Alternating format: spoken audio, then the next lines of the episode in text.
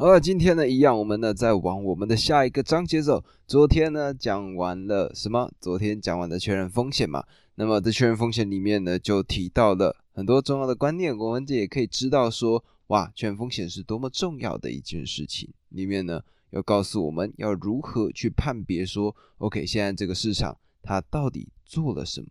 它到底为什么会愿意让我们投入到这个投资股票的市场里面？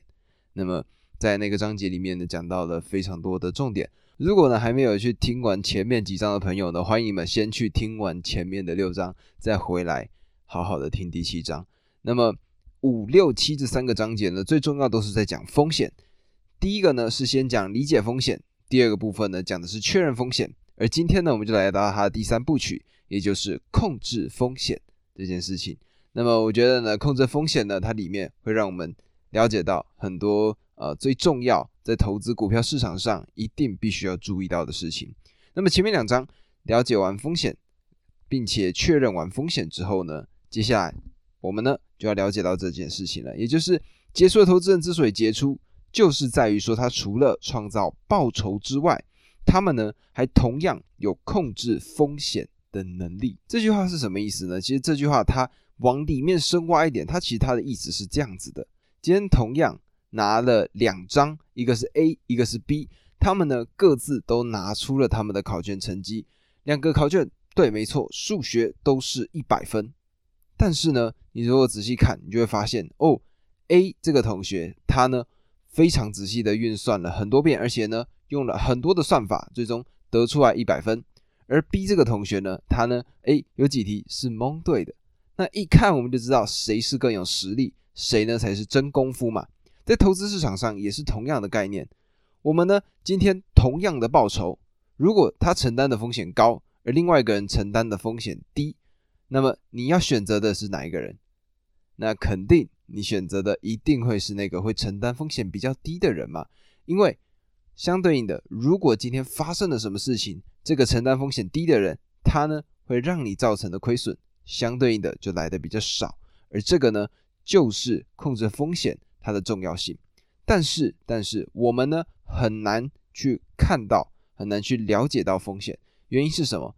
因为很多时候风险它只是可能发生的概率。这个呢就让我想到一个例子，假设呢，假设在呃曾经的某年某月某日。曾经发生过准备要发生的恐怖攻击事件，那一样，它呢就有点像九一一这样子的概念，就是飞机呃冲撞大楼这样子非常非常恐怖的事情。但是有一位机智的民警，他呢提前他提前的先把所有的，比如说安管设备全部升级了一遍，最终呢提前在发生事情之前找到了事发的这个凶手。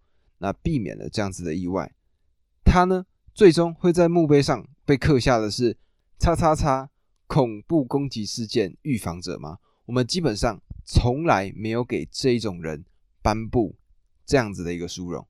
为什么？因为我们基本上不会去奖励预防的人，但是我们会奖励什么？我们会奖励的是事情爆发了之后再去擦屁股，再将整件事情处理的圆满的人。而这个呢，让我想到的是，在漫威宇宙里面有两个非常重要的角色，他们的对谈，一个呢是钢铁人东尼史塔克，而另外一个呢是美国队长。当时呢，美国队长他的要求，他的想法就是事情发生了，我们反击；而钢铁人呢，他就努力的讲到说，We want to be prevengers。翻成中文的意思就是，我们必须要当预防者，应该是在这些，例如说外星生物。冲进地球之前，就先把它做好防护这件事情。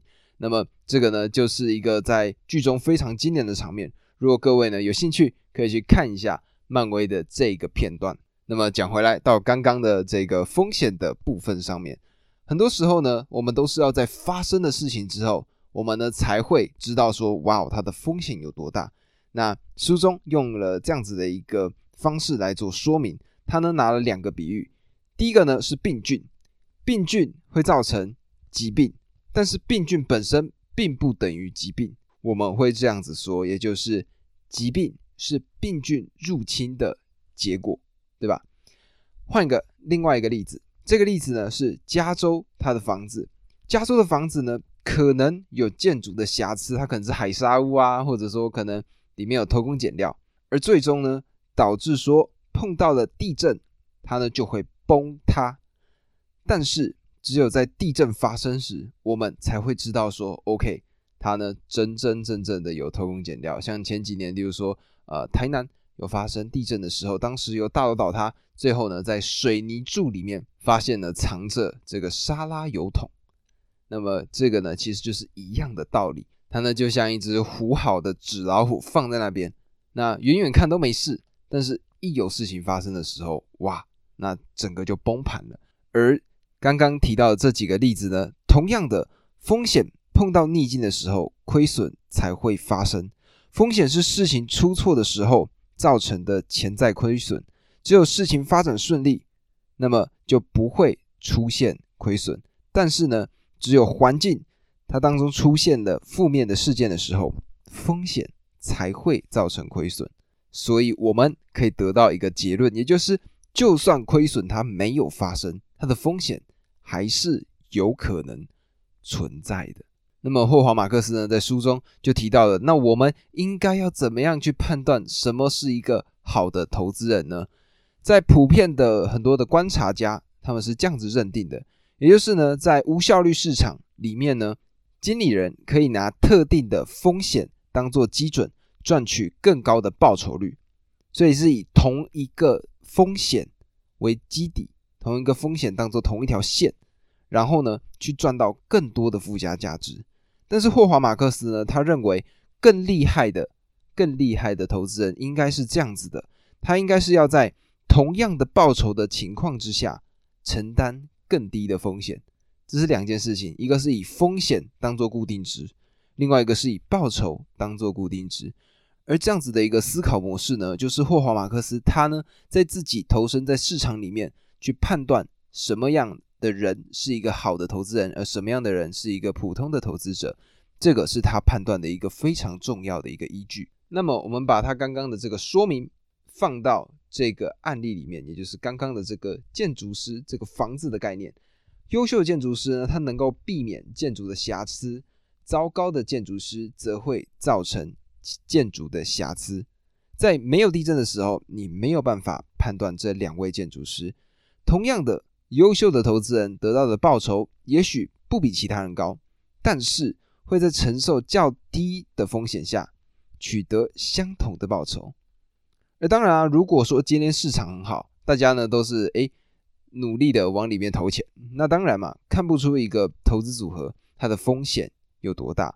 而这个呢，就是前几期我讲到的华伦巴菲特股神巴菲特他所讲的话，也就是潮水退去之后才会知道谁。没有穿裤子，那么可能这时候呢，就会有人说啊，哈，那如果是这样子，我们承担风险这件事情怎么去计算呢？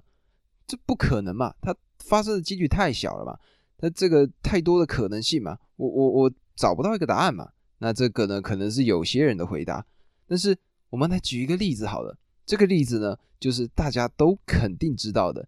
如果呢是学生，那可能是自己的家长、自己的爸爸妈妈有帮你们做这件事情，也就是什么买保险。买保险它就是一个非常非常精确去估算你到底会发生这件事情的概率有多少，然后再进一步去推断说，OK，如果发生这件事情应该要给多少钱，如果没有发生事情，它又可以赚多少钱，而这样一来一回之间，它呢要有一个稳定的报酬。不然保险业就不可能做了嘛？保险业一定他们要算清楚这些可能发生的风险。那他们会怎么做呢？在书中他就有提到了这个例子，例如说像美国的寿险公司人寿保险为例，明明人都会死，以保守著称的美国寿险公司怎么敢为人类的寿命提供保险？这个他肯定是经过非常非常精细的计算的。第一个，他们知道这个风险。因为每个人都肯定会死嘛，至少目前还没有所谓的长生不老药，所以每个人都一定会死。第二个，他们有能力去分析这个风险，也就是为什么他们会请医师去评估投保人，就是我们这些准备要投保的人他们的健康的状况。第三个，他们有能力分散风险，他们借着确保说有各种不同混合的年龄、性别、职业、居住地的不一样的投保人，然后呢，他们能够保证不会出现罕见情况跟大幅的亏损。第四个点，他们呢确定承担这个风险能够得到不错的收入。他们设定保费，如果呢保护根据精算的平均死亡率死亡，那就能够获利。而且如果呢保险市场没有效率，例如说，保险公司能够销售一张假定保护七十岁会死亡的保单，给某个可能活到八十岁的保护，那他们就能防范风险，而且只要情况如预期发生，就能获得额外的获利。那么，不知道各位有没有印象，就是在呃，应该是半年前或一年前吧，发生的这个防疫险，好像就是说投了五百块进去吧。如果你染疫的话呢，你就可以拿到十万元的补偿。我不知道各位有没有这个印象。那么当时呢，发生这件事情之后呢，一开始嘛，台湾可能只有两三个人，每天可能三五个人这样中奖。然后这时疫情险呢，他们就提供了这样子的一个方案，而当时就有一群人就投保了嘛。那么后来呢，就一天一百多、五百多，甚至到现在是每天一万多人确诊的情况发生的时候呢。这些保险公司就赔惨了，因为他们原先预期的风险是 OK，台湾控制得住，就现在呢兵败如山倒嘛，这就是同样的道理。他们计算这个风险，结果呢没有算到，哇，会大失手。这个呢就是一个正例，一个反例，我们就可以知道说，保险它确实就是一个我们可以透过我们自己的方式去精算出真真正正的风险在哪里的，所以。相对应的，你就必须要做出很多很多的分析，看很多很多的资料，做出你自己的独立的思考。谨慎控制风险的人自知，他们不知道未来，他们了解未来，包括一些负面的结果，但是他们不知道这些状况会有多糟，也不知道可能发生的准确几率。所以，主要的投资陷阱就在于不知道情况有多糟，结果呢，就会做出糟糕的决定。这个呢，就是像刚刚这个疫情险，就是同样的概念嘛。那么，因为呢，像刚刚前面几集讲到的这个常态分布的这个问题，我们呢大概就会想象的是什么？OK，假设今天赔钱呢，我们可能就赔个百分之五，最多赔个百分之十啊，这样最多了。那么一样赚钱呢？OK，赚个百分之五，赚个百分之十，OK，最多了。那么一次下跌八十趴的可能性有没有？有，非常非常非常的少。但是不代表不存在，而如果呢，我们一直处在这个循环景气的当中呢，我们会一直觉得说，OK，我们在这样子一直看下来，哎，大概都在正负十趴之间呢，一直在回荡。那反正就是这样子，最惨最惨，好，可能赔个二十趴、三十趴，好，就这样。但是没有人会去想到的事情是八十趴会发生，所以呢，很多人就直接甚至遗忘了会出现百分之八十。的下跌的风险。那么，如果呢，我们有这种极端事件可能发生的这种思考模式的话，相对应的，我们呢就更有机会可以去迎接这些风险，并且提前的做预防。这里呢，举一个案例吧，在应该是两千年初期的时候，牛二良呢曾经发生了一个非常恐怖、毁灭性的飓风。那这个飓风呢，当时造成了牛二良州基本上整个。都淹在了水里面。当时最主要的一个问题呢，就是它的一个水坝破掉了，它的水坝呢溃堤了。结果呢，导致的是什么？它导致的情况呢，就是这些牛二良的人民呢，就不得不生活在这样子非常艰困的环境当中。那么，如果仔细去研究它的问题呢，它的这个水坝，它是以一百年为一次的。洪灾来当做他们的判断基准，也就是说呢，这种洪灾它可能一百年才会发生一次。那么美国呢，他们呢就用了一百年为一次的这种非常大规模的水灾，非常强度非常大的水灾来当做他们的预防措施。要想百年会发生一次的这种重大水灾，那肯定是非常非常严重的情况嘛。那么你说这个防护都做到这个份上了，那？美国政府是不是就可以卸责了呢？No，这是完全不对的，因为最终这终究是天灾跟人祸的问题。天灾当然下来了，我们呢可以做预防，如果不做预防，就是人祸了。为什么这样子说呢？同样，我们呢把镜头带到了欧洲这个地方，有个国家叫荷兰，各位应该听过吧？荷兰呢，它的另外一个别称叫做低地国，他们呢这个国家有很大一部分的面积是在海平面之下的，所以如果哪一天海水灌进来了，他们整片土地都没了。但是他们的水坝工程做得非常非常的严密，他们是以什么的时间单位当做一个基准？他们是以万年的单位当做一个基准。那么如果是一万年才发生一次的巨型的水灾，那么他们已经做到这个份上了。那真的发生的事情，那没有办法了嘛？可是他们已经想到了最大规模的可能性，所以提前做了预防，提前精算过了。这么多年来，荷兰如果发生任何的跟水相关的事件，基本上都没有太多的灾情发生。这个呢，其实就是我们可以先做预防的。那么这个呢，就让我想到的事情是黑天鹅效应里面有一个专有名词叫做碎形，也就是呢，各位如果仔细的去看，就是说小的一个事情，你可以慢慢把它放大到下一个维度，再放大到下一个维度。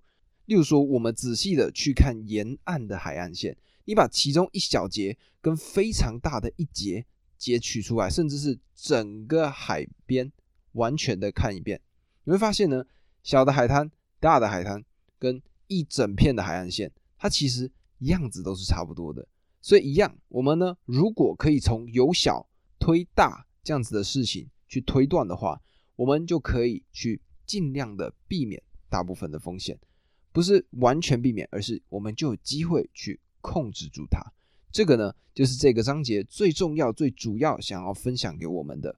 风险确实无所不在，但是呢，如果我们有办法预防，但却没有预防的话，这个可能就是我们自己的问题了。那么呢，这个呢，就是今天第七章的主要内容。我呢，在里面丢了很多，其实是其他的国家或者是其他本书的案例。给你们，那我希望呢，就是在这里面呢，你们也可以去往外去想到说其他的东西。那么这个呢，就是今天的内容。那如果喜欢这个单集呢，记得帮我分享给你身边的朋友，然后去 Apple Podcast 帮我留下五星的好评。那么一样订阅我，分享出去。那么一起向上，每天加油，就这样，明天见，拜拜。